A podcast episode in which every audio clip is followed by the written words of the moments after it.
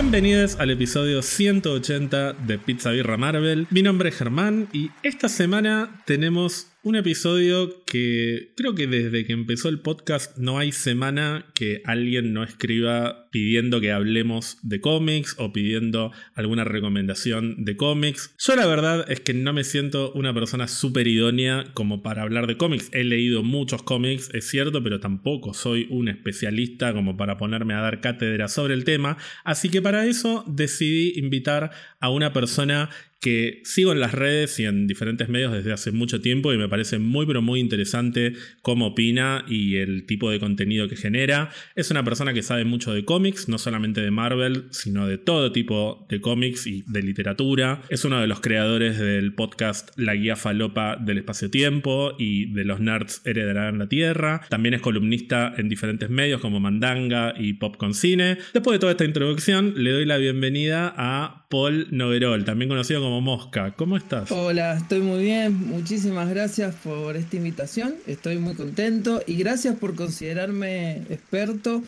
No sé si soy experto yo creo que, que, debemos haber leído la misma cantidad de cómics, eh, más o menos, eh, en total, que son muchísimos. Pero bueno, trataré de cumplir ese rol de experto o tratar de acercarme lo más posible o, o guitarrearlo lo más posible. No, por lo menos sé que sos una persona que sabe mucho de cómics porque además solés hacer hilos en Twitter o en X, como le dicen ahora, me niego a decirle X, en los que generalmente cuando sale un producto de Marvel, por ejemplo, en cine o en televisión, recopilás algunas de las mejores historias de los personajes o equipos que tienen que ver con esa producción y son hilos que siempre me parecen muy interesantes.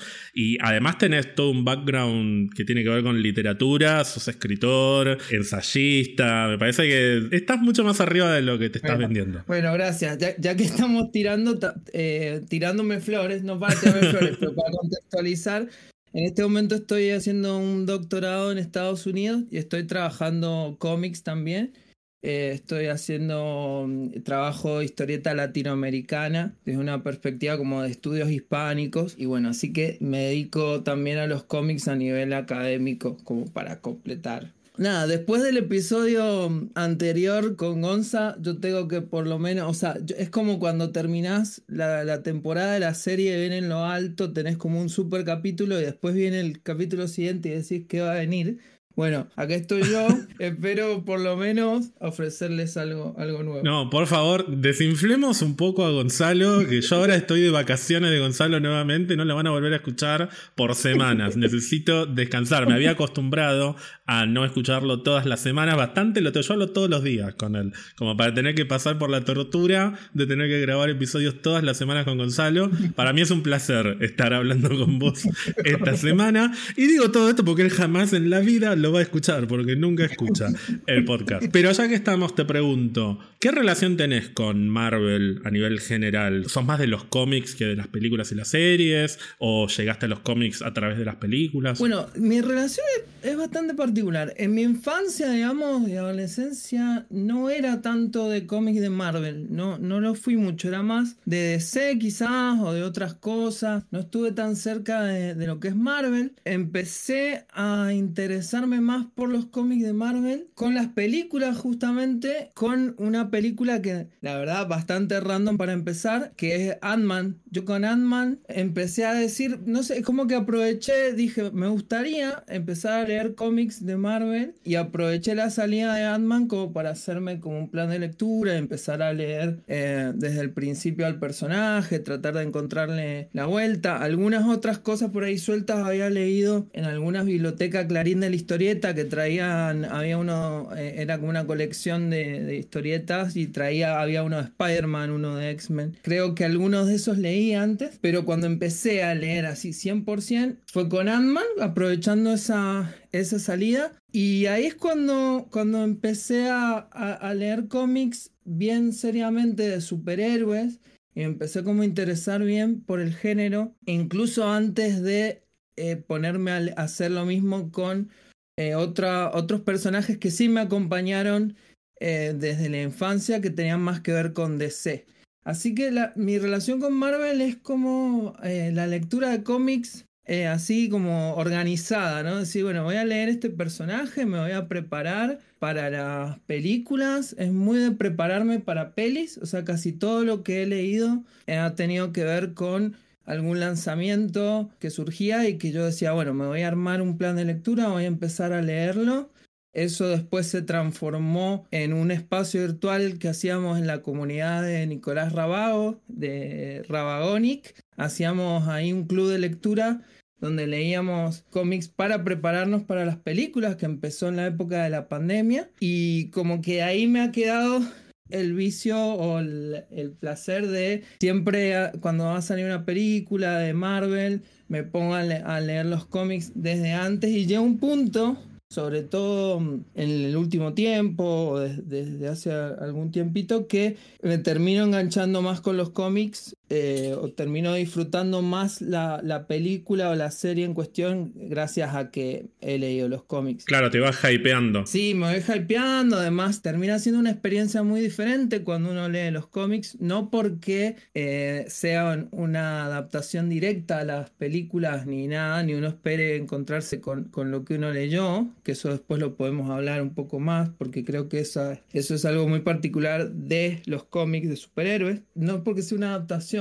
y esperar a ver cómo la adaptan, que me emociona leerlos, sino porque los experimentas de manera diferente, entendés las referencias, te vas manejando por supuesto desde antes y nada, tenés como otro otra aproximación al producto, a la adaptación, que es diferente, que incluso en algunas, con algunas películas y series he hecho la de no leer los cómics, como para experimentar algo distinto, pero generalmente me gusta me gusta leerlos y me gusta esa otra dimensión de la adaptación, siempre presente, no sé, como que resignifica un poco, le cambia el significado, ayuda a que quizás una serie o peli que no sea tan buena, la vivas de otra manera y la disfrutes más.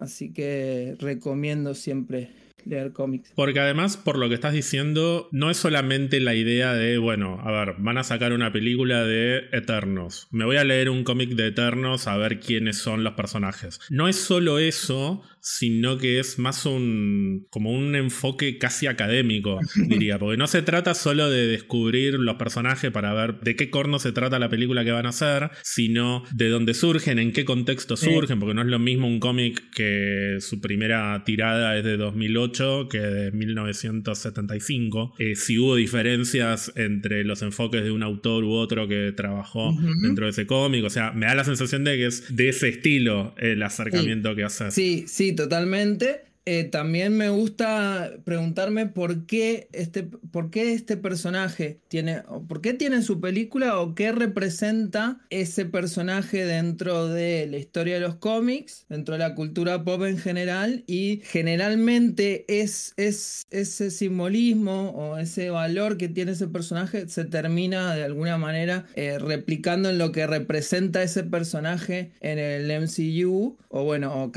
por ahí termina cambiando pero ese valor que tuvo la cultura pop me interesa mucho tenerlo siempre en cuenta, tenerlo de referencia y entender por qué surgieron estos personajes, en qué momento, que, que nada, que son, son muchísimo más icónicos de lo que uno por ahí piensa sobre todo cuando mm, uno no vivió en Estados Unidos en los 60, por ejemplo, donde esos personajes tenían una fuerza, por ahí ahora lo, nosotros lo vemos desde, desde otra perspectiva y decimos, bueno, no sé por qué, o sea, nos gusta por las pelis, pero quizás no consideramos a Hulk un símbolo de la contracultura como lo fue en los 60. Entonces está bueno saber esas cosas, tener un poco en cuenta para también entender la importancia de, esos personajes. Sí, también hay algo que Marvel hace mucho y que calculo que DC también lo hace, pero creo que Marvel es más notorio porque Marvel tiene más frecuencia de estrenos de películas y series, pero sale Falcon and Winter Soldier, por ejemplo, la serie,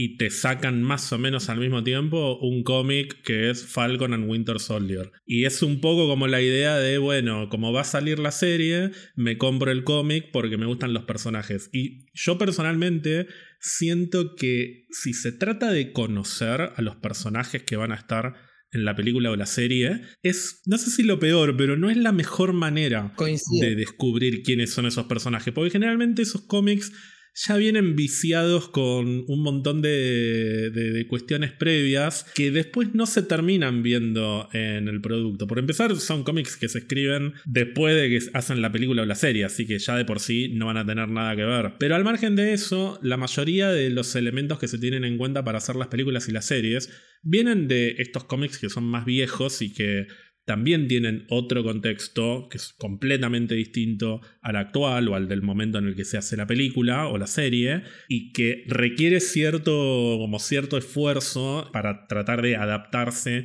a ese contexto cuando lees el cómic y no es lo mismo, o sea, no es tan amigable, seguramente es mucho más fácil leer ese cómic de Falcon and Winter Soldier de 2020 porque está hecho para un público como el nuestro que leer un cómic de los 70 o de los 80 en el que Falcon es un personaje completamente distinto, que tiene un montón de, aptitudes que están buenísimas, pero también tiene otras que están marcadas por estereotipos y por lugares comunes de la época y que requieren hacer un, como un, no sé si un esfuerzo intelectual, pero, pero requieren que acomodes un poquito la manera en que estás leyendo al personaje. También el lenguaje es diferente porque la manera en la que se distribuyen los cuadros de los cómics es completamente distinta dependiendo de la época. Entonces es complicado para mucha gente ingresar al mundo de los cómics si no sabes exactamente con qué te vas a encontrar y si no estás preparado para tal vez hacer ciertos esfuerzos. Lo mismo es si, no sé, nunca viste una película vieja y te pones a ver Ciudadano Kane y probablemente te parezca aburrida. Sí, sí, totalmente. Hay directamente una distancia desde la manera en la que leemos esos cómics y de cómo fueron producidos. Creo que de todas maneras hoy en día ya no da tanto cringe esos cómics antiguos porque se entiende un poco más esa distancia cultural en la cual surgieron e incluso hay gente que está más dispuesta a apreciarlos y a entenderlos. Pero sin duda hay que tener una preparación o por lo menos en realidad una predisposición a entender que no van a no va a ser el mismo lenguaje que un cómic que leemos hoy, que coincido que los cómics que salen aprovechando el lanzamiento de las películas suelen ser casi siempre bastante malos y uno tiene la ilusión de que, o sea, está como esa idea de que van a tener algo que ver con la historia. Y a veces tienen que ver porque no sé si les pasan un, boceto del argumento, ¿no? Y, por ahí tienen que ver como en, en, términos muy estructurales, pero después la historia nada que ver. Entonces, esos cómics que salen junto con las adaptaciones suelen ser muy malos, creo que de los peores que he leído. Uno de La Viuda Negra, eh, que se llama eh, Orígenes Letal, Origen Letal. Ese es el peor cómic que yo he leído en mi vida. Así que una anti-recomendación. Si quieren leer algo muy, muy malo, esa es la anti-recomendación que les hago. Entonces, nada, lo, que pienso es eso. Sí, para poder aproximar, eh, para poder leer un cómic viejo, hay que sacarse de fuera de los prejuicios. Y también nuestros prejuicios y nuestra manera de leer hoy en día hacen que leamos todos los cómics viejos como si fueran iguales, ¿no? Como si todo, es como esa distancia hace que te pareciera que todos los cómics viejos son iguales. Y uno dice, ¿a qué llamamos viejo? Por ahí un cómic de los años 40 está muy distante, pero quizás un cómic de Stan Lee en los años 60 no tanto, un poco menos, o hay algunas cosas que podemos llegar a empatizar, que podemos llegar a entender el valor de cultura pop que tenían esos cómics. Y los dos, uno a simple vista les parece simplemente un cómic viejo, eh, difícil de acceder, pero tienen cositas que si uno sabe leerlas, si uno se anima, puede incluso encontrar las raíces de las cosas que nos gustan el día de hoy. Yo, yo tengo una idea de que mm, casi todos los cómics que uno relaciona cuando habla de las grandes historias de los cómics, que generalmente cuando uno recomienda, recomienda cómics del 2000 en adelante, que tienen como historias icónicas. Todos esos conceptos icónicos ya estaban ensayados en algún cómic de los 70, de los 60, por ejemplo, la Guerra Civil. Ya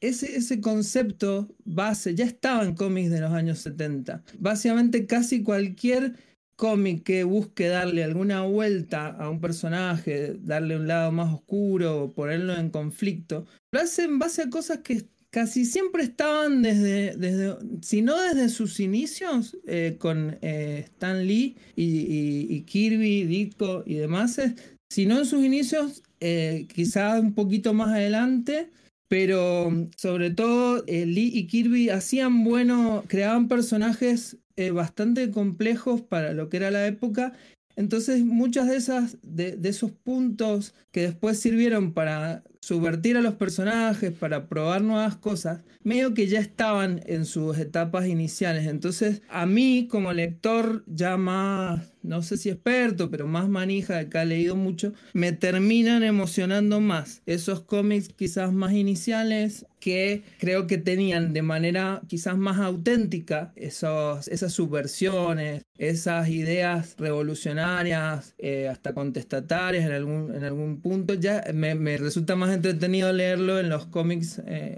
antiguos que quizás en un cómic nuevo que lo que hace es hacer eso que ya se había hecho antes, quizás mejor narrado, con un lenguaje más moderno, pero que por ahí siento que ya lo, ya lo leí o que ya no, no, me llama tanto la atención. Sigo con otro registro y tal vez con un atractivo visual que es más acorde a nuestra época, para bien o para mal, porque el atractivo visual, por ejemplo, en la década del 2000 muchas veces tiene que ver con que se le vea el culo a las superheroínas femeninas y que tengan tetas gigantescas.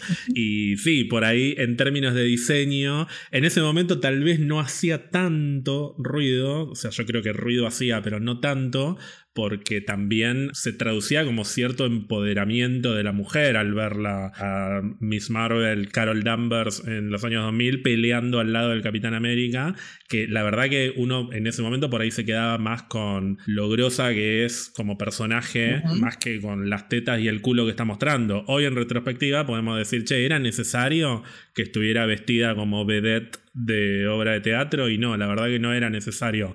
Pero por eso también hay que contextualizar el momento en el que sale cada uno de los cómics, leerlos críticamente, lo cual no significa que haya que destrozarlos siempre y que todo lo nuevo sea mejor, porque justamente si entendemos cómo contextualizar cada una de esas historias, podemos ver más allá de lo que hoy nos resulta fácil criticar. A mí me pasa lo mismo cuando leo los cómics de los 60, 70, para mí tienen una magia preciosa que no anula el hecho de que las mujeres en gran parte de, la década del 70, por ejemplo, están siempre en el plan de, de damisela en peligro y cuando no son damiselas en peligro siempre tienen poderes que son más o menos, no sé cómo describirlo, pero son como poderes muy de, de señorita, digamos. La bruja escarlata manipula las probabilidades, su Storm se vuelve invisible, son todos poderes como medio boludos que son aptos para un personaje femenino que no va a estar cagándose a trompadas, como pasaba también con, no sé, en los 60, en la serie de Batman con Adam West, Batman nunca se cagaba palos con Gatúbela, Gatúbela se quedaba al costado y eran sus matones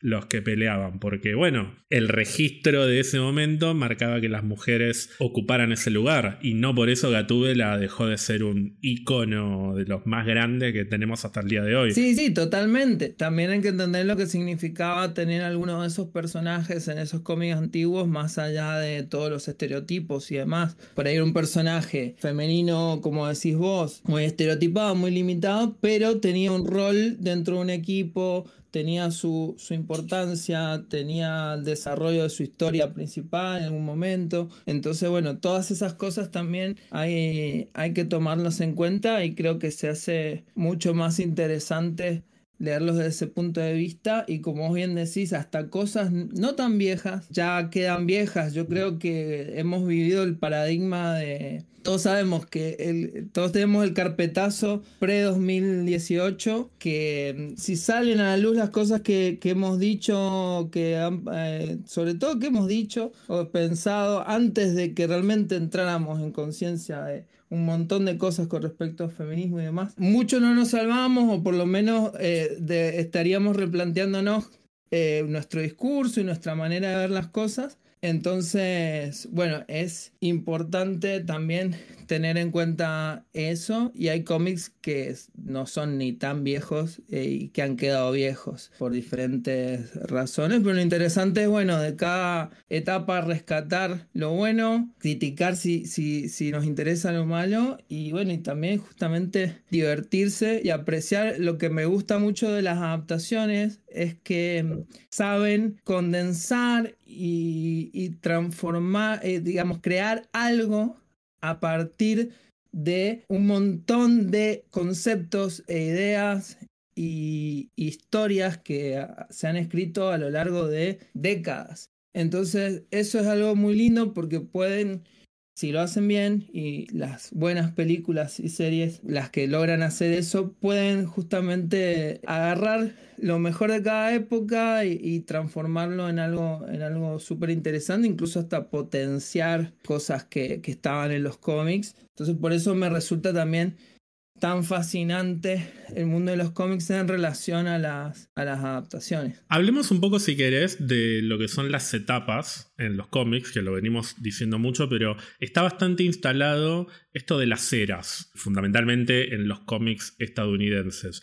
Hay una idea de que los cómics en Estados Unidos se dividen en eras, puntualmente en cuatro eras. La primera es conocida como la edad de oro de los cómics, que las fechas de estas eras, vos me lo decías también antes de grabar y, es cierto que están más asociadas a lo que es la historia de los personajes que hoy conocemos como DC más que a los de Marvel, pero de todos modos dentro de lo que es Marvel también se pueden encontrar diferencias que tienen que ver con, estas etapas. La primera era, de hecho, va aproximadamente desde fines de la década del 30 hasta mediados de la década del 50 y este periodo oficialmente tiene que ver con la primera aparición de Superman en Action Comics número uno de lo que en ese momento era National Allied Publications, que posteriormente se va a convertir en DC Comics. Y termina básicamente con el cambio de versiones de Flash. Cuando pasamos del Flash original, que ahora no me acuerdo del nombre, pero es el que tiene el sombrerito. Me sale Garrett, pero no es Garrett. Jay Garrick, ahí está. Fallé como fanático de la serie de Flash. De ahí pasamos a lo que sería Barry Allen, que es el Flash más conocido y que tiene el diseño más característico de Flash. Pero al margen de eso, dentro de lo que es este periodo, que es principalmente la década del 40, en este periodo tenemos a Superman, tenemos a la Mujer Maravilla, Batman, al Capitán Marvel de ese momento, que eventualmente por cuestiones legales se va a convertir en Shazam cuando exista la editorial Marvel, pero en ese momento no había Marvel, había Timely Comics y una de las figuras que hoy son absolutamente dominantes dentro de lo que es el mundo de Marvel y que era uno de los caballos de batalla de Timely era el Capitán América. Teníamos otros personajes que hoy siguen siendo populares como Namor, por ejemplo, pero la realidad es que el único gran, gran, gran sobreviviente de esa época para mí fue el Capitán América, que fue básicamente un personaje diseñado de acuerdo a los tiempos en los que se publicó, porque es un personaje que fue creado en 1940, en pleno estallido de la Segunda Guerra Mundial, y se convirtió básicamente en una insignia en contra de, lo que eventualmente iba a ser el enemigo de los Estados Unidos y el enemigo del mundo, digamos. De hecho, en el cómic número uno ya aparece el Capitán América pegándole una trompada a Hitler en la portada. El mismo creador que Joe Simon dijo que la creación del personaje fue intencionalmente política y la idea era bajar un mensaje en contra de la Alemania nazi antes incluso de que Estados Unidos se integrara a la Segunda Guerra Mundial. Sí, creo que lo que tiene de especial el Capitán América es justamente eso, que si bien todos los superhéroes en esta época terminan siendo una propaganda en contra de, los nazis y después de otros enemigos de Estados Unidos, el Capitán América directamente lo legaliza. O sea, de entrada ya está clarísimo que este personaje representa eso, no la pirotea, no la, no la tapa de ninguna manera, sino que directamente es, es eso y por eso también se, se, terminó transformando en algo tan icónico. Sí, como decíamos, hay otros personajes, está Namor, el submarinero, está la antorcha humana original, que no es la antorcha humana de los Cuatro Fantásticos, pero cuando creen a los Cuatro Fantásticos para hacer a la antorcha humana, de alguna manera van a como a refritar un poco el concepto de antorcha humana de la década del 40. Es una época en la que yo soy sincero, traté de leer algunos cómics por una cuestión de interés y por curiosidad. Y ni siquiera yo, que, soy una persona a la que le interesan estas cuestiones, no pude. Es como que es demasiado fuerte la barrera de, de distancia cultural como para poder disfrutarlo. O sea, los puedo leer, pero llegó un punto que digo, bueno, ya está entendí lo que están tratando de, contar y ya está, quiero pasar a otra época que me plantee historias que me interpelen por ahí un poco más. No sé si vos pudiste leer un poco más de esta época. Mira, del lado de DC he leído cosas de esta época que me han resultado por lo menos curiosas de lo bizarras y extrañas que eran. Del lado de Marvel me costó mucho más. He leído algunas cosas de la antorcha humana y submarinero, pero sí, me resultó bastante complicado.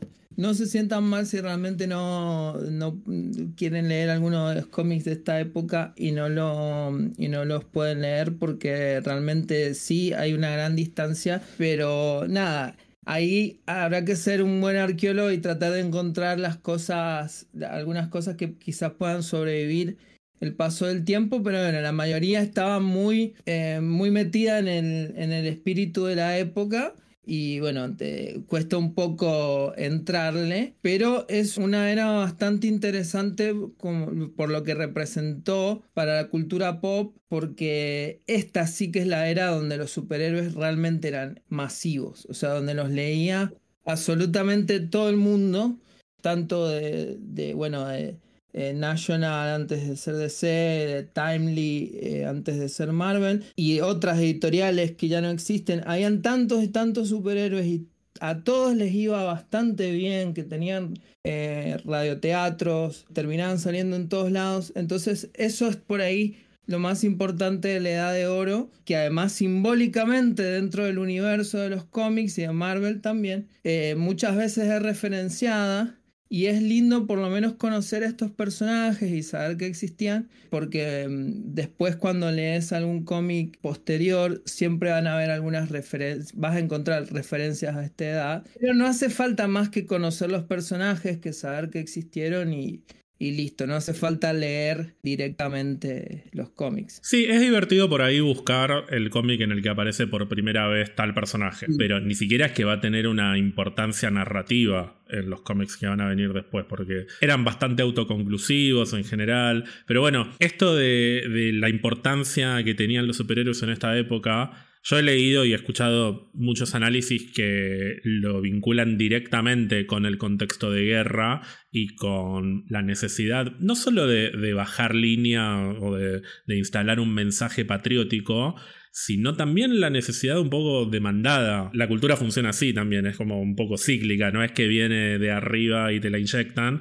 sino que también se construye esa demanda de personajes que sean inspiracionales y que nos saquen de contextos que por ahí son desagradables. Superman, la Mujer Maravilla, incluso Batman, son personajes inspiracionales y el Capitán América definitivamente lo es y al mismo tiempo, con la posguerra, la popularidad de estos superhéroes también empieza a caer un poco. Hay muchos que sobreviven y que permanecen, pero hay otros que directamente van diluyéndose, como es el caso de, del Capitán América, que no dejó de publicarse, pero dejó de ser la figura emblemática que era en su momento, porque básicamente no había un enemigo que, que representara lo que, lo que representaba el nazismo durante la Segunda Guerra Mundial. Sí, totalmente. Por eso yo pienso que si bien esta edad eh, siempre la suelen extender hasta eh, mediados del, 50, algunos hasta el 1954, que es cuando se introduce el, Comics Code Authority, que es una, una censura sobre los cómics.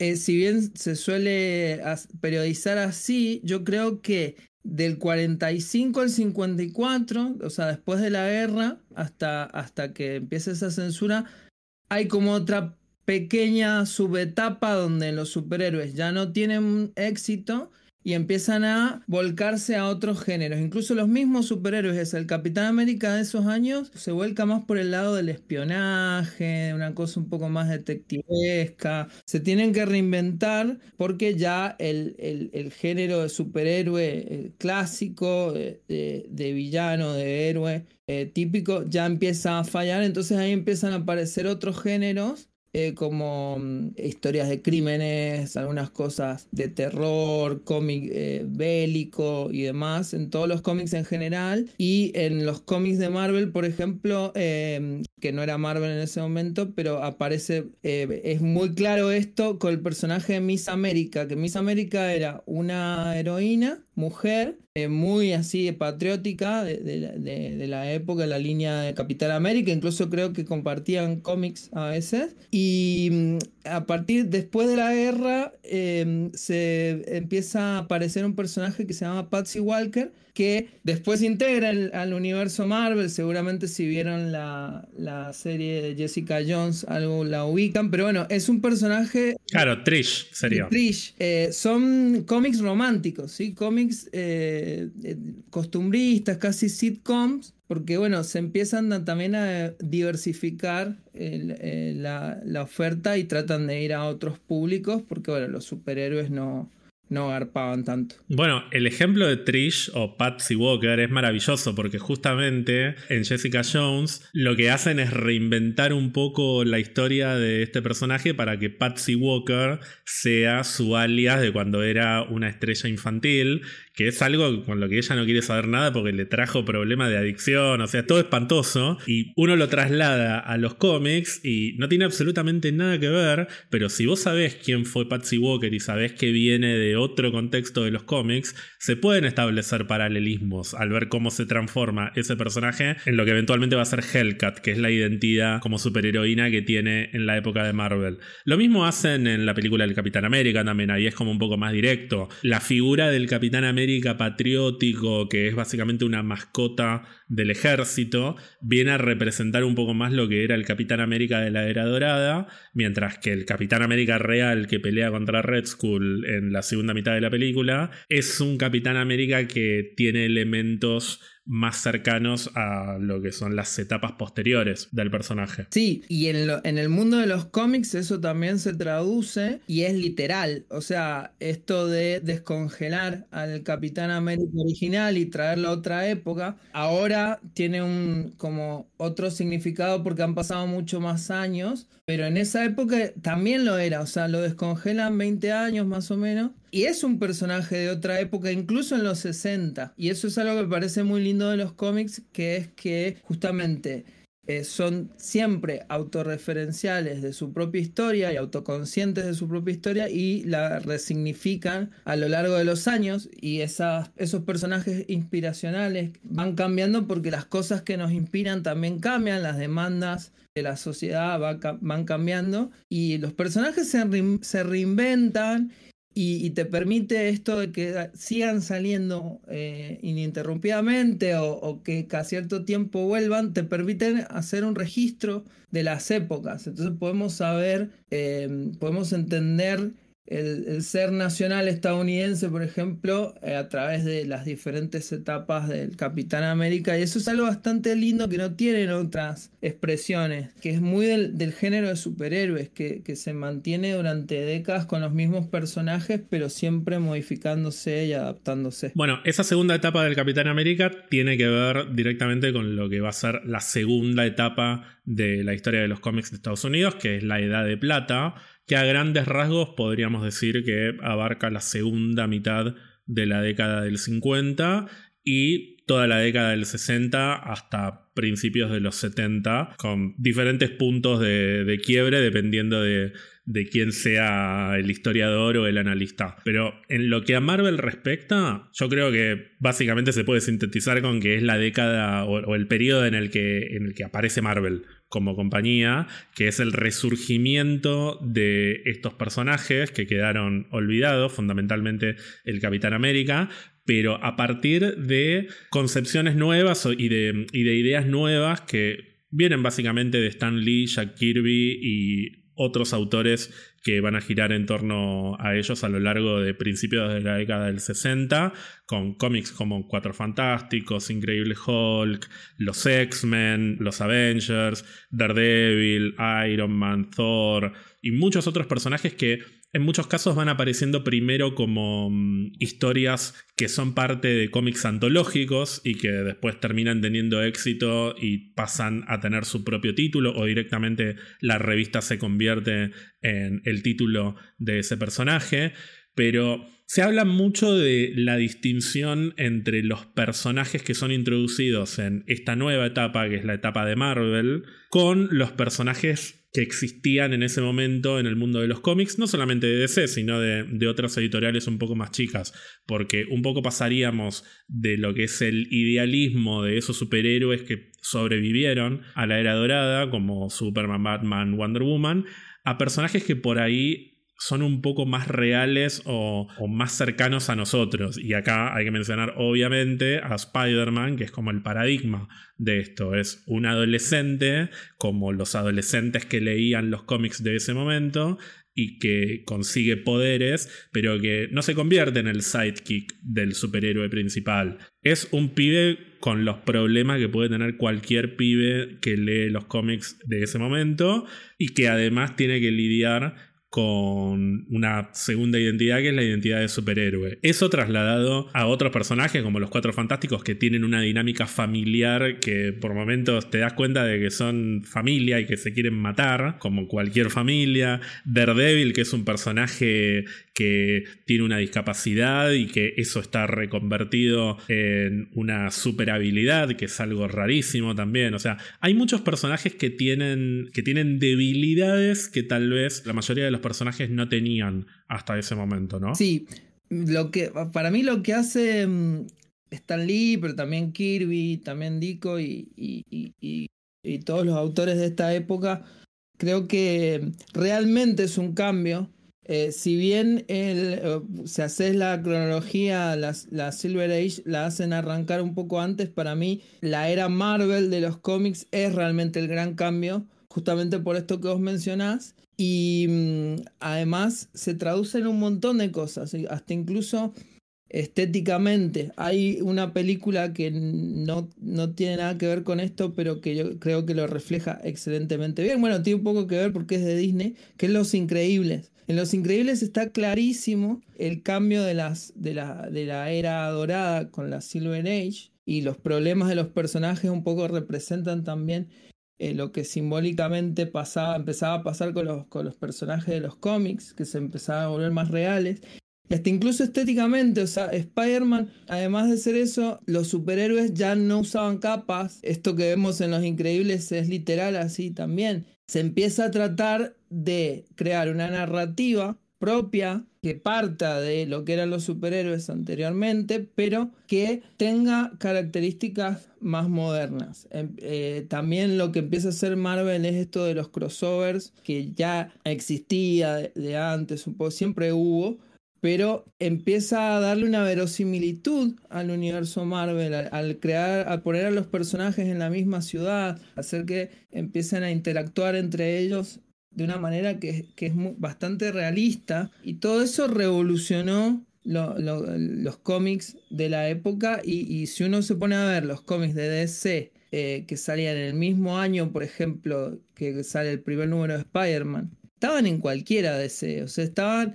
Me acuerdo que me, lo busqué, busqué la portada, era como. Em, Baby Superman se enfrenta contra eh, Baby Batman de no sé qué dimensión. Estaban en, en cualquier lado. Qué linda falopa, ¿eh? Era una falopa, viste, como re... Era una cosa rarísima, mientras que em, vos ves el Spider-Man y, el, y el, chabón está tratando de, pagar la renta. Eh, hay referencias a las cosas que estaban pasando en el momento. Después, más adelante, eh, ves manifestaciones. Eh, son los 60, o sea, son los años eh, tumultuosos de la lucha social en los Estados Unidos, del boicot a la guerra de Vietnam y un montón de cosas que estaban pasando. Y se ven en los cómics. Eso es espectacular y eso marca todo un cambio de, paradigma y refleja también lo que estaba pasando en la cultura del momento. Sí, no nos olvidemos que Batman vive en Gotham City, Superman vive en Metrópoli, Flash vive en Central City y acá tenemos de repente un montón de superhéroes viviendo en Nueva York y es Nueva York, la ciudad con los problemas que tiene la ciudad en ese momento y eso se expande al resto del mundo también. Está bien que en los 40 estaba la Segunda Guerra Mundial, estaba Hitler literalmente en, en los cómics de Capitán América, pero no deja de ser un poco un cuento, me parece, por más que esté basado en algo que está pasando en el mundo real. Acá están los problemas reales del mundo en ese momento, atravesando directamente a las historias. Están todo el tiempo hablando de los comunistas, de los espías, de la Guerra Fría, que acá viene una vez más el tema del registro y de cómo hay que contextualizar estos cómics, porque hay algunas cosas que lees que vos decís se van a la mierda con el anticomunismo y demás, pero dentro de la lógica de ese momento y que nunca hay que olvidar que estos son cómics de Estados Unidos, o sea, no son cómics escritos en en, un país con una perspectiva de liberación socialista, o sea, es Estados Unidos, dentro de esa lógica son cómics muy progresistas. Sí, totalmente. Vos podés leer, por ejemplo, en esas primeras historias de Iron Man donde aparecía Viuda Negra, podés ver eh, comunistas buenos, por ejemplo, comunistas que no mm, que tienen un poco más de dimensión como personajes que para la época no, no, no, no, se, no se concebía. Un cómic de los 40 eso no va a pasar. Había personajes que encarnaban sentimientos de época. Por ejemplo, no me acuerdo exactamente, no quiero tirar fruta, creo que era la revista Empire, la revista Time. En esa época, en los 60, se hizo como una entrevista a universitarios, como una encuesta de los personajes que los inspiraban. Y muchos, creo que salió como, salió el Che Guevara, Spider-Man y el increíble Hulk. Y uno dice, por, o sea, es como muy bizarro esto, pero porque justamente Hulk lo, relacionaban con esa mm, rabia reprimida con todo lo que estaba pasando con la guerra de Vietnam, encarna un montón de cosas, entonces eran cómics progres. Hay canciones de, de Paul McCartney eh, con Magneto, eh, o sea, hay una que se llama Magneto en Titanium Man y hace referencia directamente a los cómics de Marvel. Los hippies leían cómics de Marvel y, realmente se, digamos, los ideales eh, que ellos tenían estaban de cierta manera en muchos de esos cómics, sobre todo el que más capitalizaba eso desde las cartas al lector y, de, su discurso más oficial era Stan Lee, más allá de, de todo lo que se le pueda criticar y demás, él creó un discurso dentro de Marvel como editorial que era progresista, era anti, antirracista, antidiscriminador, que realmente en su momento eh, eh, funcionaba muy bien y terminó también dándole un sello distintivo a la editorial que se terminó eh, manteniendo durante el, las décadas. Sí, sobre todo con los X-Men, ¿no? Creo que si uno agarra cómics de X-Men de esa época, siguen siendo un poco raros de leer porque el registro es diferente, pero está claro que es una, analogía de cuestiones que están pasando en ese momento, no solo en Estados Unidos, sino en el mundo, y que tienen que ver con, con represión ante minorías, con discriminación hacia fundamentalmente personas negras en Estados Unidos. Hay un montón de cuestiones políticas que están plasmadas en la historia y que por eso me causa gracia cuando al día de hoy dicen que los cómics son muy políticos. O sea, que tuvieran un estilo y un lenguaje en términos de narración diferente a lo que es ahora. No significa que no fueran políticos, eran ridículamente políticos. Sí, yo una vez leí, no sé, algún idiota que decía, no sé, habían cambiado la época tipo 2016, 15, que cambiaba, empezaban a ver algunos personajes que cambiaban de género. Y decía, no, Stan Lee se debe estar revolcando en su tumba. ¿No has leído en tu vida ni siquiera un cómic? Si lees una carta al lector de Stan Lee, vos veías el discurso que manejaba el tipo estaba totalmente, o sea, totalmente a favor de esas cosas. Em, realmente, más allá de lo que después puede haber sido como persona, además, el discurso estaba bien claro y en su momento era, era fuerte y era, era progresista dentro de los parámetros que, que ya sabemos. Y eso permitió que más adelante también terminara siendo eh, algo distintivo eh, con respecto a, a, DC y, y que se, se termina acentuando hasta incluso llegando a momentos donde termina tratando de hacer eso, termina eh, mandándosela o terminando en cosas bizarras y extrañas, porque no se tendrían que haber metido en eso, pero bueno, estaba, está bien clara la, la impronta ahí de esos cómics. Y vos mencionabas hace un rato al código del cómic, que es también una fuerza que marca a toda esta etapa, porque restringe la cobertura de muchos temas en las historias, por eso hay ciertos géneros que, están un poco, no sé si desaparecidos, pero diluidos, hay ciertas, ciertas historias de terror o de suspenso, de crimen, que están un poco mm, eh, diluidas. Y esto también trae aparejado como todo un movimiento contracultural de cómics clandestinos que eventualmente, no sé si es el único, pero Stan Lee definitivamente es una de las personas que dice, che, esto me parece que no va más y tenemos que empezar a, romper estas reglas, no solamente por una cuestión eh, idealista, sino porque vamos a perder público si seguimos limitados por, por estas cuestiones que eran bastante, o sea, se estaban volviendo retrógradas ya para ese momento. Hoy definitivamente las vemos como retrógradas, pero en ese momento ya estaban quedando arcaicas. Y el caso emblemático es esta historia de Spider-Man que tiene que ver con adicción a las drogas, que Stan Lee dice, bueno, lo sacamos sin el sello de aprobación del código de cómics y a pesar de eso el título es un éxito y a partir de ahí creo que dicen, bueno, ya está. Evidentemente no tenemos que darle tanta bola a eso y el código empieza un poco a caer en desuso y ahí vuelven algunas historias que estaban un poco soslayadas y se empieza a producir en este marco la transición a una nueva era de cómics. Totalmente. Yo creo que se, nota mucho la, transición progresiva a esa era. El, código de cómics, uno piensa por ahí que duró hasta esa época, pero en realidad duró hasta hace no tanto, o sea, duró como hasta el 2010 y algo, que de a poquito todas las editoriales se fueron, fueron dejando de dar bola hasta que eh, directamente dejó, de tener relevancia en absoluto. Pero antes de eso siempre estuvo ahí eh, acechando cada vez más flexible, cada vez más laxo, hasta el punto de que ya a poca gente le importaba, pero seguía estando ahí. Y el primer paradigma es lo que vos eh, mencionás, eh, donde ahí ya eh, afloja un poquito y ahí empiezan a aparecer los cómics que van a marcar la década del 70, que ya, ya para mí eso ya es otra era. Sí, ya hablamos de la era de bronce. La era de bronce. Antes de llegar a la era de bronce hay, se ve el cambio, es muy lindo para mí, las etapas más lindas de los cómics son las de transición entre eras. Cuando Stan Lee y Kirby y Ditko, todos esos cómics, yo creo que si uno hace el esfuerzo, valen la pena leerlos. Creo que están lindos, tienen cosas buenas, están interesantes, pese a todo.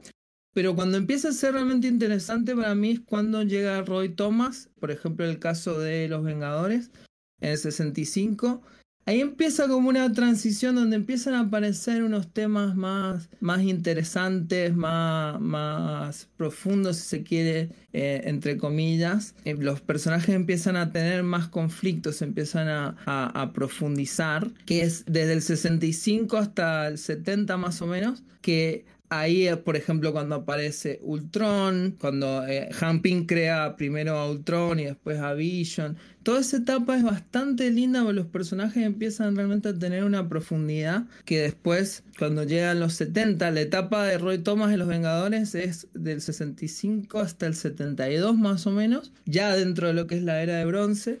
Pero para mí esa transición es como súper linda y ahí empezás a ver, es interesante ver cómo los personajes se empiezan a transformar, empiezan a tener conflictos cada vez más, más profundos. Entonces, bueno, toda esa, esa, etapa antes de llegar a los 70 se las recomiendo mucho, sobre todo del lado de los Vengadores. Y del lado de los Cuatro Fantásticos, ahí está como eh, las mejores historias donde está Galactus, Silver Surfer, todo eso es como del 65 en adelante, más o menos en ese año pasa todo, que recomiendo mucho esa, ese periodo de transición. Bueno, decíamos recién que después de la Edad de Plata viene lo que se conoce comúnmente como la Era de Bronce, que va más o menos desde 1970 a mediados de la década del 80, o sea, 1985, y que a grandes rasgos es como una explosión de historias, que permite a su vez que las historias sean más sofisticadas tanto en cuestiones narrativas como en términos visuales, es decir,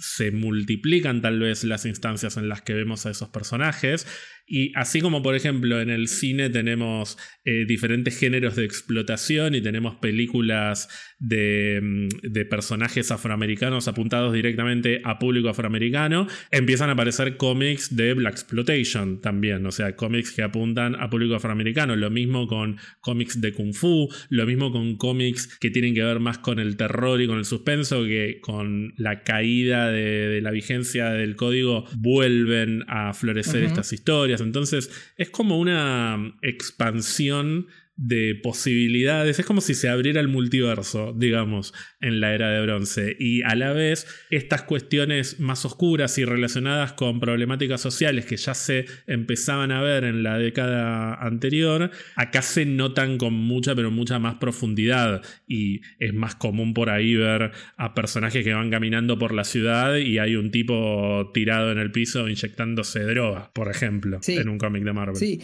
hay algo, una frase que yo siempre uso para de esta era, que creo que es la manera mejor de describirla, que es que los fumanchines que leían Marvel en los 60 son los que empiezan a escribir en los 70. Entonces se nota muchísimo eso, tanto en el tema social, que está más claro, en estos cómics que tenían más que ver con la moda de lo que estaba pasando en el cine, las series de televisión de la época. Shang-Chi es una referencia a Kung Fu, la clásica serie. Y Iron Fist también. Iron Fist que también está. Después Luke Cage que representa toda la Black Exploitation. Tenía mucho que ver también con eso y con la psicodelia que empieza en los 60, pero acá explota y ya se consolida como algo mucho más tangible visualmente y demás. Entonces son cómics muy fumeta, sobre todo algunas cosas que me gustan mucho de esta época. Me gustan mucho eh, la, etapa de Doctor Strange, Steve Engelhardt y Jerry Conway. Ese Doctor Strange es un nivel de falopa, pero absurdo. O sea, directamente en un, número se,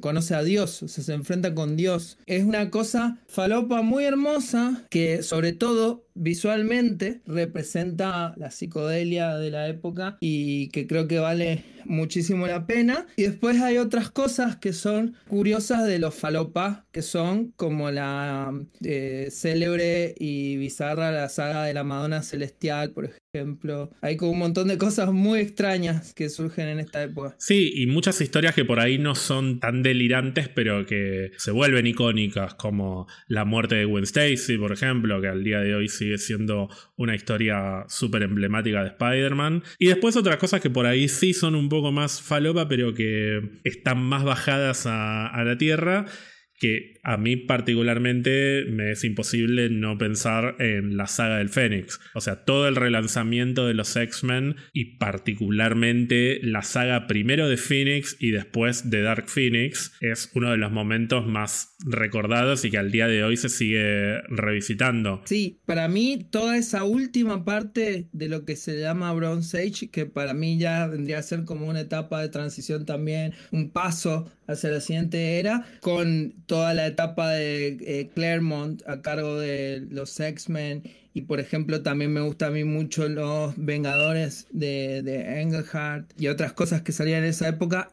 Me gusta mucho porque es justamente una transición a lo que después se llamaría, eh, entre comillas, cómic adulto o cómic que directamente está pensado ya para un público adulto que después de la era siguiente que vamos a hablar, como que ya se consolida, como bueno, los cómics eh, son, eh, tratan temas serios, son arte de primer nivel, entre comillas, ¿no? Como eh, gran arte, se pueden hacer, que ya lo hacían, ya hacían cosas geniales de antes, pero esa idea del cómic arte, el cómic llevando a lugares importantes para la cultura, empieza en, esta, en el pedacito final de esta etapa etapa de esta era de bronce. Por eso me gusta mucho a mí leer estos cómics, sobre todo estos de Vengadores o X-Men, porque mm, eh, estaban en esa transición, entonces tenían toda la vitalidad de la juventud de los cómics clásicos y esa, esa cosa tan medio naif que tenían los cómics originales, pero se animaban narrativamente, estéticamente y temáticamente a explorar eh, lugares nunca antes explorados y hacer cosas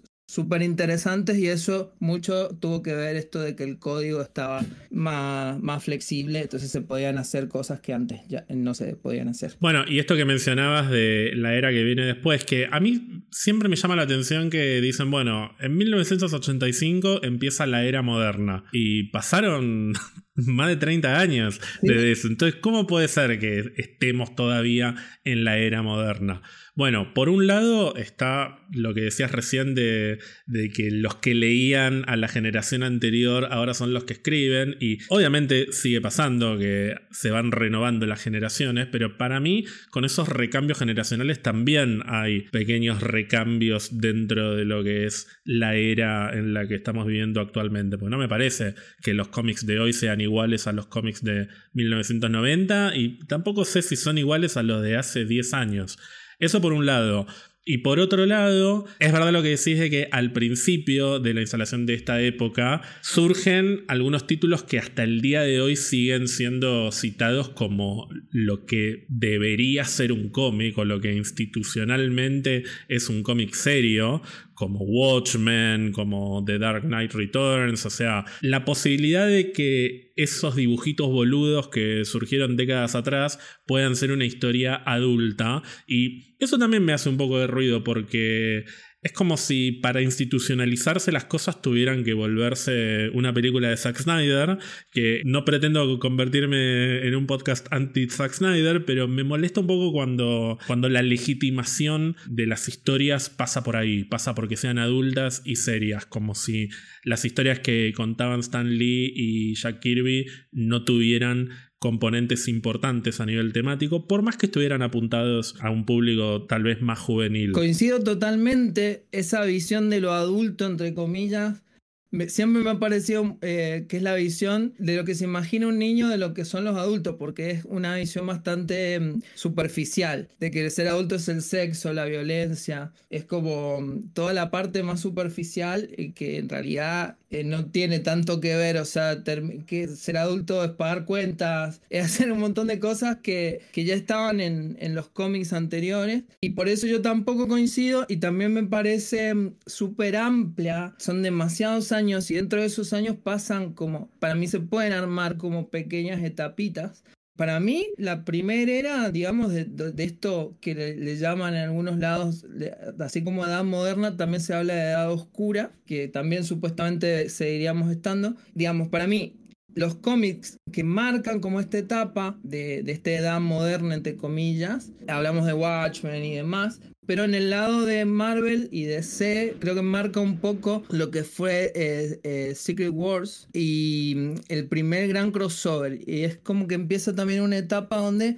empiezan a aparecer los crossovers masivos que intentan reestructurar los universos, intentan darle a marcar como una nueva etapa dentro de los universos de, de superhéroes. Y ahí empieza con Secret Wars, después DC hace algo mucho más manija y más y más ambicioso con la saga en Crisis Infinita. Y después de eso como que empieza como una nueva etapa con algunas cosas que, se van a instalar dentro de Marvel, después de eso aparece Venom, aparecen algunas cositas más, pero la, ahí después de eso justo viene la, la trilogía del infinito, que también es como gran crossover dentro de, de Marvel. Y eso como que para mí marca una etapa antes de, digamos, los primeros años de los 90, que ahí como que cierra digamos, eh, después de que empiece esta edad moderna, empiezan los grandes crossovers. Y después hay algo que se llama, se suele llamar los extremos 90, que básicamente ¿qué es? Que todo esto de esta supuesta adultez que venimos hablando, esta oscuridad, se empezó a transformar en un cliché, en básicamente como garantía de calidad, y se empezó a deformar hasta el punto de que mm, eh, todos los cómics tenían que ser oscuros, tenían que ser violentos, tenían que, ser extremadamente eh, exagerados en las proporciones de los cuerpos y demás. Y eso se sintió quizás más en DC o en otras cosas, pero en Marvel también aparece, por ejemplo, el Spider-Man de Tom McFarlane, tiene, que tiene unas portadas espectaculares y demás, pero empieza a pasar que se estetiza muchísimo la figura del superhéroe y se la vuelve como una cosa dark, oscura, trayera, que básicamente de las cosas interesantes que tenían los cómics de, la segunda mitad de los 80, quedó lo la estética oscura, básicamente, la, parte más inmadura de lo que se considera adulto. Entonces, eh, eso, eso, es una época bastante oscura, eh, de, incluso hasta de Marvel, que culmina, también eh, tiene que ver con que en esa época también había un tema de que las editoriales sacaban muchísimos cómics porque el cómic se había transformado en un objeto de coleccionismo. Entonces eh, sacaban cómics sin parar para que la gente los coleccionara porque daba guita, pero en un momento sacaron tantos que directamente no pudieron mantener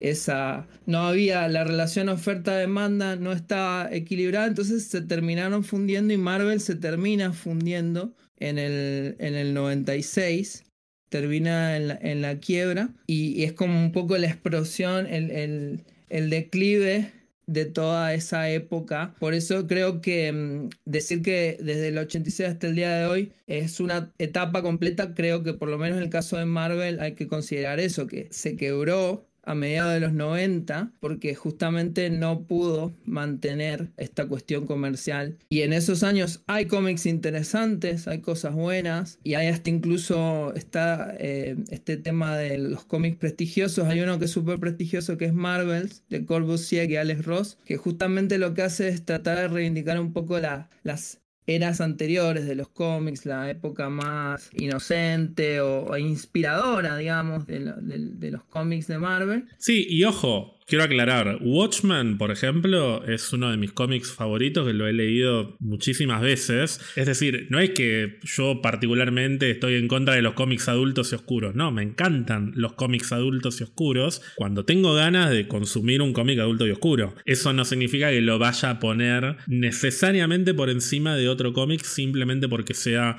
adulto y oscuro. Pero bueno, es una discusión que hasta el día de hoy sigue teniendo no solamente este fandom, sino muchos fandoms que nada, cada uno puede tener su postura y cada uno está en su derecho de disfrutar más o menos las historias que más lo interpelen, no solamente en lo que respecta a temáticas, sino también en cuestiones visuales. Hay gente a la que le gustan las películas cuadradas en blanco y negro que duran cuatro horas y hay gente que disfruta de esas películas y también de películas de una hora y media. Y hay gente que no, hay gente que quiere ver solamente sitcoms de 20 minutos. Cada una tiene su, valor y cumple un lugar determinado en, no solo un momento histórico, sino en el momento personal de cada uno. Pero bueno, siempre me hizo ruido esto de que la, y la era moderna empieza en 1985. Y es como que, digo, che, ¿y ya está? Sí, no, yo creo que hay, hay varias, digamos, está esta explosión que termina en los 90 y después yo, por lo menos yo atrevidamente, eh, me atrevo a hablar como de una especie de renacimiento de Marvel a partir de los 2000, eh, cuando empiezan otra vez a, intentar volver a reinventar estas historias de los personajes. Sí, y que no creo que sea independiente de lo que está pasando en el cine en ese momento, porque a principios de los 2000 tenemos las primeras grandes adaptaciones o súper populares de películas de Marvel en el cine,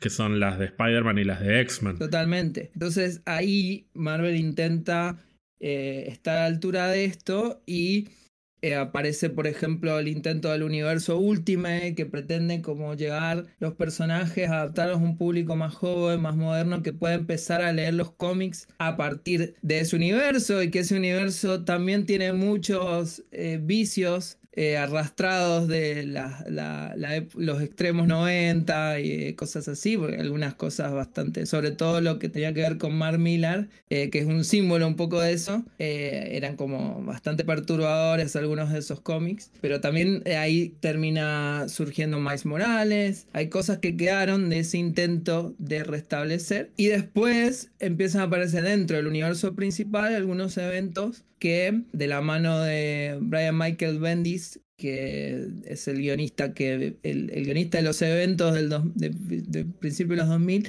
empiezan como a tratar de hacer grandes o sea, historias más pretenciosas pero que también eh, muchas veces reciclan algunos conceptos de los 70 de los 60 y los traen a, al, presente de ese momento y ahí tenemos todo lo que es la saga que viene después de eh, Avengers separados, em, la casa de M. Claro, empieza una, etapa de como de ciclos que van a estar separados por grandes eventos que unen a los personajes. Sí, es la etapa de los eventos, que creo que es como una especie de renacimiento porque esos cómics les fue bien, todavía los estamos leyendo, todavía están referenciados en las películas o están ahí como fantasmas que en algún momento aparecen, los mencionamos, esperamos que los adapten o que al menos hagan referencia.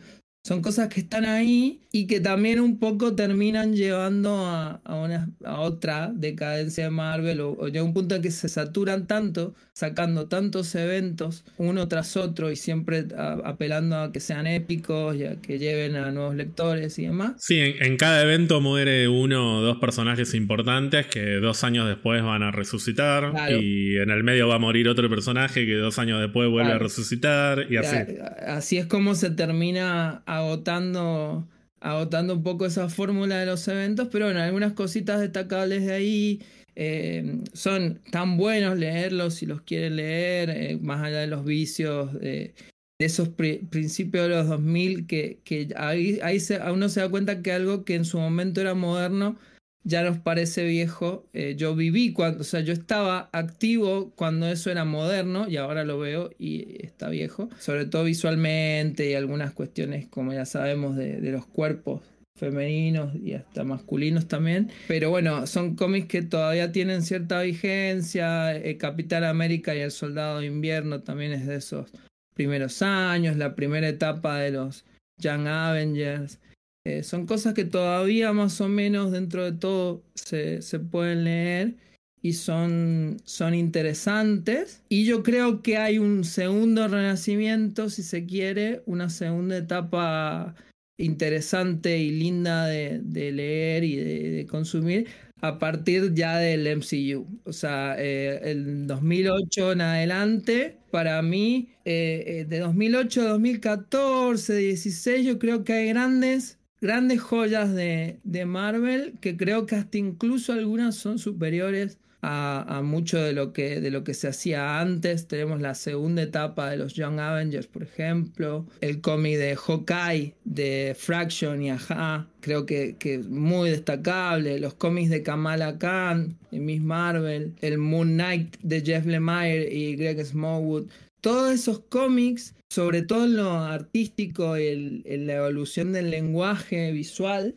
eh, creo que, que, son muy, muy interesantes y que llegaron como a un pico que justo coincide más o menos con, con el pico de, de más, o menos con el pico del MCU o del momento de más popularidad y que realmente son muy recomendables aunque realmente no tengan nada necesariamente que ver con sus adaptaciones y que muchas de esas historias se están adaptando ahora en las nuevas series y películas que, que están saliendo. Bueno, ya que estamos hablando de esto y como para empezar a cerrar, algo que también escriben muy seguido es, quiero leer cómics de Marvel y no sé por dónde empezar. Tengo que ir a los cómics viejos, puedo leer un cómic suelto de algún personaje.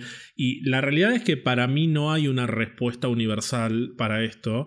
Y si vienen siguiendo lo que venimos conversando en este episodio, me parece que también depende del, como de la disposición, como habías dicho vos, que cada persona tenga a la hora de leer un cómic. Si una persona simplemente, no sé, no, no tiene interés en leer cómics, pero le gusta mucho un personaje y quiere saber más de un personaje, tal vez es más fácil ir a leer el cómic del personaje que te gusta y listo. Ahora, si quieres tener un conocimiento un poco más amplio de lo que es el universo que consumís en las películas, pero trasladado a, los cómics o, en su versión original, mejor dicho, y ahí se te empiezan a como a abrir los caminos, que para mí hay tres caminos principales. Uno, que es demencial, es ir a los orígenes y leer todo desde el principio, que bueno, ahora vamos a hablar. Otro tiene que ver con esto que venís hablando, que es lo de las etapas y los eventos que, son cíclicos y que de alguna manera estos eventos muchas veces permiten hacer como un corte en las historias y, y que ya no sea como era antes, que a lo largo de años y años y años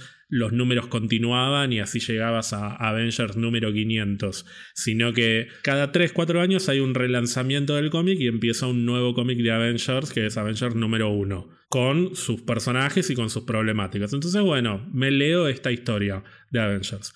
Y después hay un tercer camino, que es el que decíamos recién, de, bueno, me gusta Spider-Man, quiero leer buenos cómics de Spider-Man. No importa de qué época, no importa en qué momento de, su historia está Spider-Man, si está en el colegio, si está en la universidad, si está casado, si se separó, no importa, porque lo que me queda es la historia que me está proponiendo este cómic. La primera opción, que es la, la de leer todo desde el principio, yo diría que es una locura absoluta porque son miles y miles y miles de números. No hay manera, además, de decir, bueno, me hago una lista y empiezo en 1963, después sigo con 1964. Eh, o sea, se van multiplicando los números. No hay una continuidad narrativa muy fuerte entre las historias, por más que los personajes se crucen. Y llega un momento que se vuelve insostenible. Dicho esto, Mentiría si dijese que, como buena persona obsesiva y super nerd, no lo intenté en algún momento y la verdad es que lo disfrutaba mucho. O sea, llegó un momento que, dije, bueno, quiero leerme los orígenes de todos los personajes en términos de cómics y, me armé mi listado de, cómics como para ir siguiendo desde, desde su primera aparición y me encantaba, me encantaba ver cómo iba evolucionando la manera en la que se contaban las historias de los personajes, la manera en la que evolucionaba también la estética, cómo evoluciona la calidad de los guiones a medida que van cambiando los guionistas, pero no es algo que recomendaría todo el mundo, diría que es algo más para personas que tienen un, como una mirada muy académica. en nuestro caso, los dos venimos por ahí de, formaciones que tienen que ver con esto, entonces nos gusta, pero incluso a nosotros me parece que llega un momento que decimos, bueno, basta, no puedo seguir con esto, necesito cambiar un poco la mente. Sí, recomendaría que si hay un equipo que gusta mucho o un personaje que gusta mucho y dicen, me voy a leer Daredevil desde el primer número y bueno, dale, léete todo Daredevil si te lo aguantás y vas a ver cómo evoluciona un personaje, pero no todos. No se puede ir saltando de Avengers 1 a Fantastic Four 4 a Daredevil 1 a Iron Man 1, no, te vuelves loco, me parece. Sí, coincido totalmente y sí, somos justamente el tipo de personas que hace eso. No es para nada, mm, no es necesario eh, para poder disfrutar el mundo de los cómics. Y creo que hay que entender también cómo funcionan los cómics. Y eso también permite, quizás si uno llega a entenderlo, puede permitir quizás hacer alguna de esas combinaciones medio falopas si uno lo hace con cierta conciencia.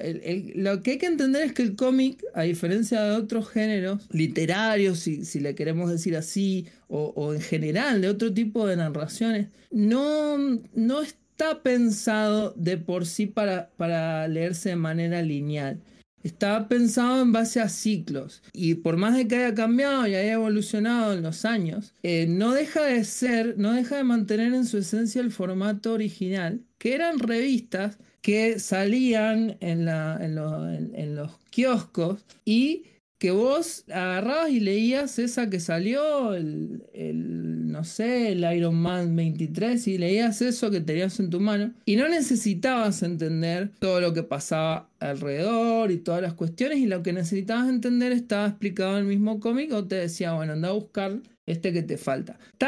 Están pensados y fueron creados de una manera no lineal, no pensadas para ser consumidos de modo lineal, pero nuestro cerebro, nuestra manera de consumir las cosas es lineal en general entonces tendemos a querer eh, leer todo en orden y tener eh, todo en orden. Entonces hay varias estrategias que se pueden tomar. Leerlo todo es casi imposible en la mayoría de los personajes. Creo que puede ser que puedas hacer eso con algunas tiradas cortas de algún, algún personaje, alguna revista que quizás no tenga tantas. Quizás se puede leer todo, eh, pero en la mayor parte de los casos Estamos hablando de personajes que tienen, no sé, 50 eh, años mínimo, entonces es imposible. Pero creo que si uno se hace la idea de, no te digo andar saltando del eh, Avengers 37 al no sé qué, pero si uno entiende un poco que funciona así y que hay ciertas historias que marcan hitos dentro de la historia del personaje, yo en algún momento cuando ya me empecé a cansar de, tratar de leerlo todo en orden, empecé por ahí en concentrarme en algunos de esos hitos. Si vos sabés que en el número tal pasa algo interesante para el personaje, que lo hace evolucionar, que lo hace cambiar. Bueno, quizá te puedes animar. Yo trato de, desmitificar un poco lo, el cómic, que no es para eh, solo para esos fanáticos que, que, son bien manijas, sino que vos podés agarrar una revista cualquiera y podés disfrutarla incluso si no terminás de conocer todo el contexto porque están pensadas un poco para eso también. Entonces también eso, eso es interesante. Creo que hay diferentes estrategias que, se pueden combinar. Vos podés decir, bueno, me gusta este personaje, bueno, me leo la historia más representativa, pero quizás si yo quiero saber sobre tal concepto que va a salir en la peli, y capaz el concepto no está en una historia importante, está en un cómic medio aislado. Capaz que te puedes animar a leerlo. Si uno hace la mentalidad de que, de que no necesitas eh, la linealidad para poder entender el, cómic, eh, capaz que hasta podés llegar a disfrutarlo y podés llegar un punto en el que mm, a mí me ha pasado al hacer, eh, al, hacer estas guías de lectura para diferentes personajes que películas que iban saliendo y demás, a veces se solapaba, a veces volvía a leer un cómic que ya había leído cuando me preparé para Ant-Man, no sé, por ejemplo, cuando eh, em, hice otra película, qué sé yo. Eh, entonces, ese solapamiento y eso de que están conectados, son mundos conectados, también hacen que sea linda la lectura del cómic, porque vos, aunque no terminás de entender del todo, vas conociendo personajes, vas absorbiendo cosas que mientras más vas leyendo, más vas conociendo y se van volviendo eh, más grandes y más interesantes entonces, bueno, es un camino de nunca, de nunca acabar. Y ahora cuando hacemos este podcast, eh, uno se pone a repasar lo que fue leyendo y te das cuenta que has leído una cantidad absurda de a poquito. Bueno, después está el segundo camino que es el de las etapas, que también es un poco demencial. Recién hablabas, por ejemplo, de Ultimate Marvel, que la idea de Ultimate Marvel es, como decías, bueno, empezar a leer de cero una historia de, un personaje que sea Ultimate Spider-Man número uno, no eh, Amazing Spider-Man número 450 pero, de nuevo, estamos hablando de una etapa que va de 2000 a 2015. Entonces, tampoco es que necesariamente uno debe decir, bueno, me voy a leer todo Ultimate Marvel.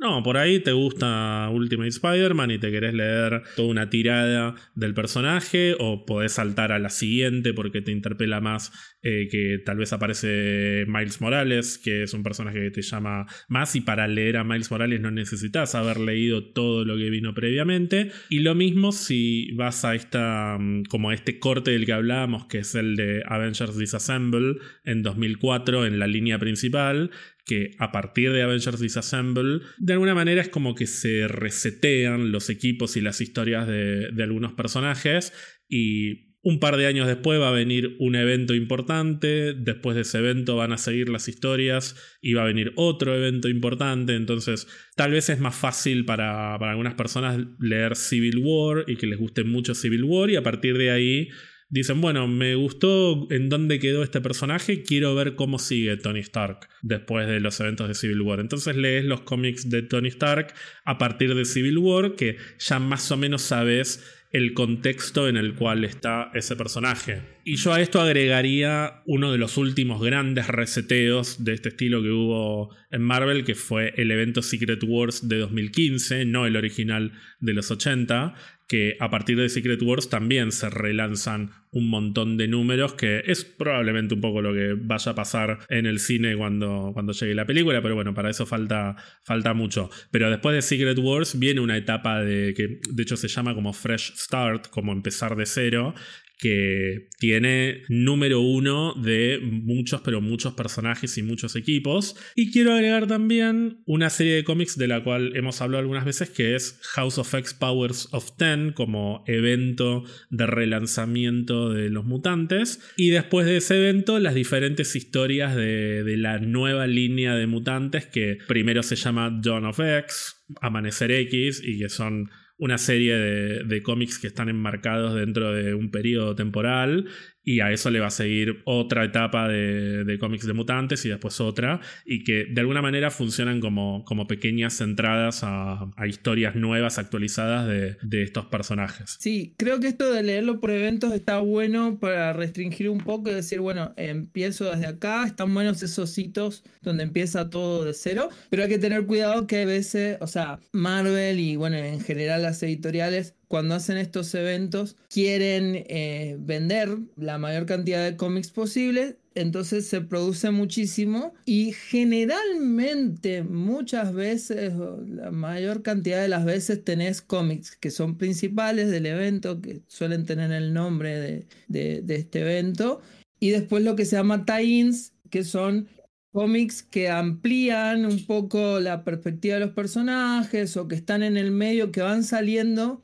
en el medio de esos números principales. Entonces, si te querés ahorrar, uno dice, bueno, me voy a leer todos eh, War. Bueno, si querés leerlo todo, todo es una gran cantidad de cosas que vas a tener que leer. Y quizás no sea necesario, quizás si lees los números principales y, más o menos eh, seguís el contexto que los mismos cómics incluyen, que te explica algunas cosas, vas a estar bien. Bueno, lo mismo, hay que hacer ese, ese luto de una manera de, de leer que uno tiene más lineal, decir, bueno, no me leí todas estas cosas, pero bueno, si, si me interesa y si realmente quiero profundizar sobre la mirada de tal o cual personaje, bueno, me leo los tie Sí, ahí también a veces aparecen joyitas. O sea, uno ve, por ejemplo, Avengers vs. X-Men y hay un montón de tie que son un Avenger versus un X-Men, Magneto versus Iron Man. Y es la nada misma, es una pelea de dos personajes, pero después tenés, por ejemplo, es, un ejemplo que vengo poniendo muy recientemente este año, que es Secret Invasion. A mí me parece mucho más interesante todo lo que hay alrededor del evento Secret Invasion que el evento en sí, porque el evento se reduce más a una pelea de, de superhéroes, mientras que alrededor de Secret Invasion, el evento, hay un montón de tie-ins que te muestran el detrás de escena de la infiltración de los Skrulls en el mundo de los superhéroes que me parece mucho más divertido. Pero bueno, tenés que encontrar justo un cómic que esté bien escrito, que, sea lo suficientemente interesante. Sí, sí, eh, de, Secret Invasion es más, mucho más lindo en la previa, cómo se va construyendo el concepto, que después lo que el, evento en sí. Sí, coincido totalmente. También hay que entender que nada, que te vas a comer cosas que no te gustan y que también es un poco experimentar ir viendo a ver qué, qué, tipos de cosas te gusta leer. Lo lindo es eso, es entender eso, que es un mundo por descubrir que es enorme y que se va abriendo y que vos te metes un poquito y te vas encontrando con más y más cosas. Entonces, eh, lo, lindo es que vos te metas en ese mundo y descubras qué es lo que a vos te gusta y vayas explorando por, por los lugares. Y sobre todo creo que está bueno también entender que que justamente como, la, como el cómic tiene estas características que son propias, eh, no vas a encontrar la historia de las películas tal cual como las viste, vas a encontrarte con otra cosa muy diferente. Y dentro de eso también te vas a encontrar con buenas historias y malas historias. Y bueno, hay algunas, yo también me dedico un poco a hacer eso, a tratar de guiar a alguien que, que, se interese en tal o cual personaje, bueno, una guía de lectura o algunas recomendaciones, pero siempre las, las más famosas o que tienen algún prestigio en la crítica o en el público Generalmente si empezás por ahí la vas a pasar bien, tenés asegurada una cierta calidad, aunque después quizá no te guste, pero eh, si se comenta algún cómic o alguien te recomienda, eh, probá, intentalo eh, y seguramente la vas a pasar bien y, te quitas un poquito la ansiedad de, de nada, de, meterte en ese bosque gigante, que creo que tiene un poco que ver, este, este consejo tiene un poco que ver con la tercera manera. Sí, la tercera manera es directamente decir, bueno, me gusta Daredevil, voy a leer un cómic de Daredevil y no necesito leer desde el número 1 al 500 o,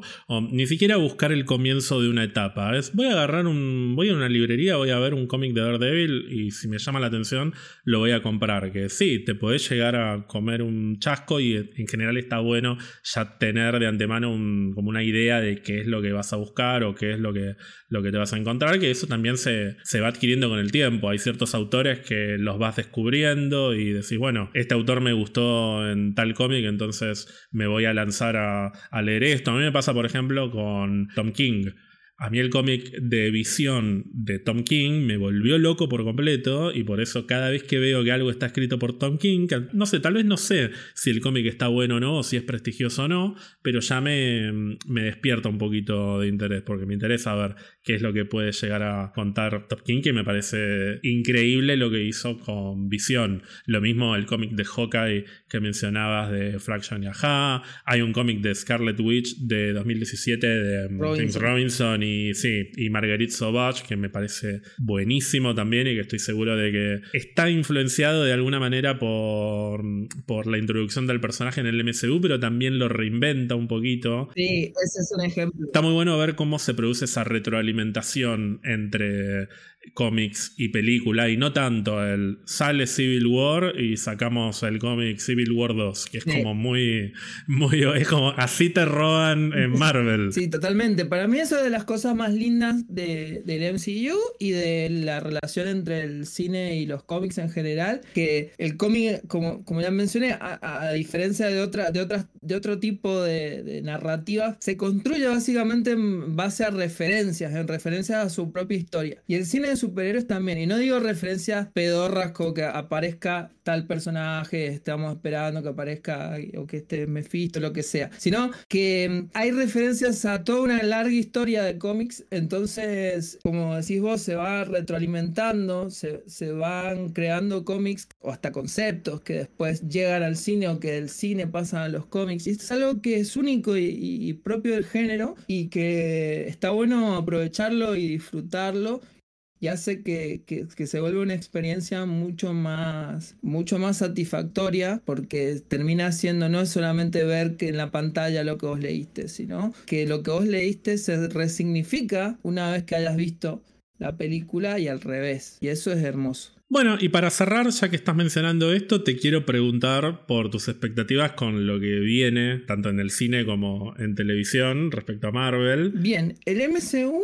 me dejó como una, una herida con Quantum Media, como que yo venía muy feliz e incluso con las cosas que todo el mundo cuestionaba o lo que sea, yo estaba bien, me gustaron casi todos los productos de, la última fase, eh, pero desde Quantum Mania fue la primera que dije acá, esto es algo que no está en el estándar que nos venían eh, acostumbrando. Y coincidió con que un poco dejé de hacer los clubes de lectura que venía haciendo por otras cosas, pero como que medio que coincidió. Entonces ahí como que hay un punto de inflexión. Pero de todas maneras hay varias cosas que me manejean. Me manijea a pesar de que no sé si no es lo mismo manejar que tenerle fe. De Marvels tengo muchas ganas, realmente tengo muchas ganas. Eh, me llama, me ha gustado las cosas que vi, me gustó el tráiler, me gustaron, eh, me gusta la idea, el concepto, me encantan ellas tres es como que la estoy esperando y, sé que la voy a disfrutar bastante. Y después yo sé que todo lo que se está construyendo me llama bastante la... O sea, me, ganas de, de ver qué es lo que está pasando, pero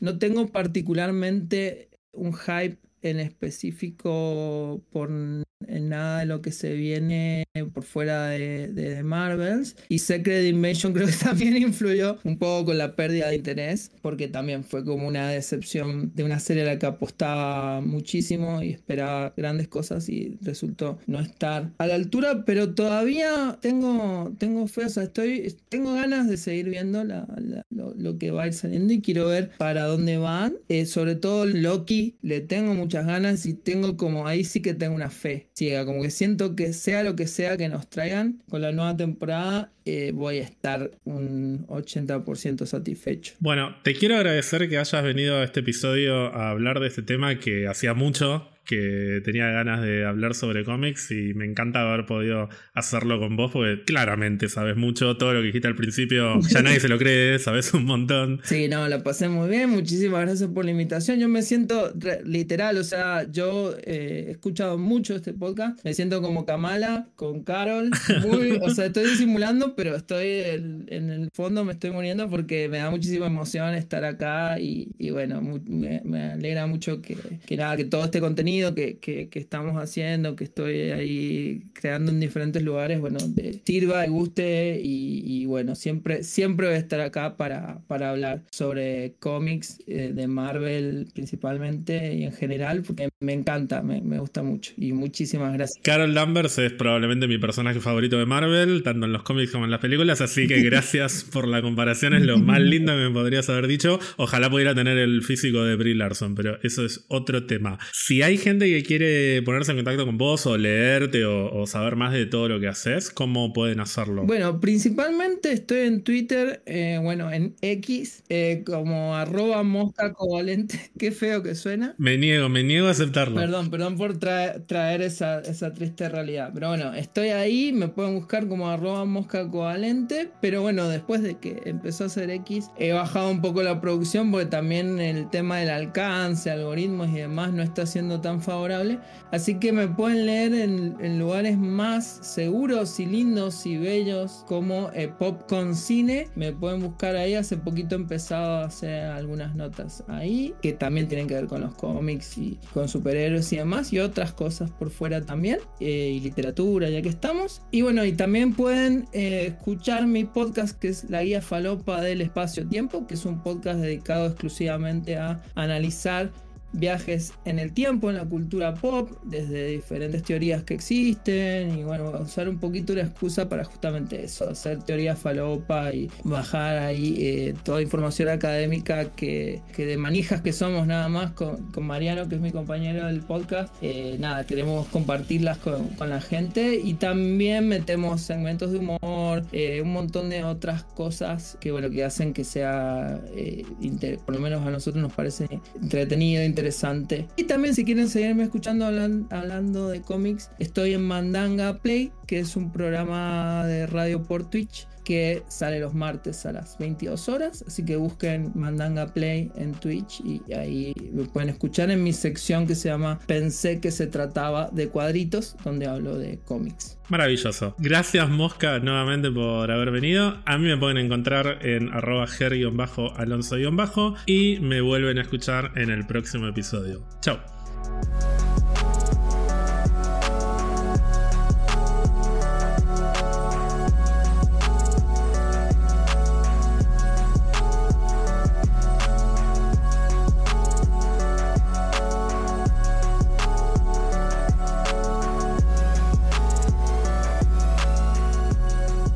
Recuerden seguirnos en Instagram, Twitter y Twitch para mucho más contenido. Si nos quieren regalar algún cafecito, lo pueden hacer en cafecito.app barra pizza marvel. También pueden unirse a nuestra comunidad de Discord entrando a pizzabirramarvel.com y haciendo clic en el botón Discord. Y recuerden suscribirse a Spotify o a la plataforma que utilicen para escucharnos, así no se pierdan de ningún episodio.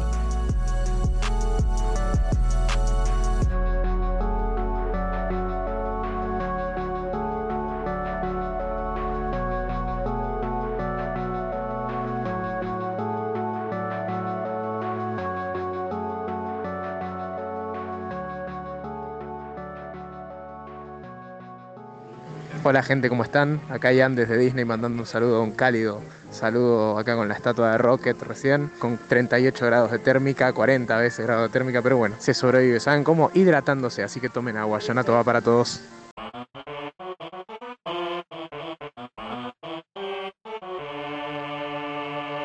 Yonato va. Yonato va. Yonato va.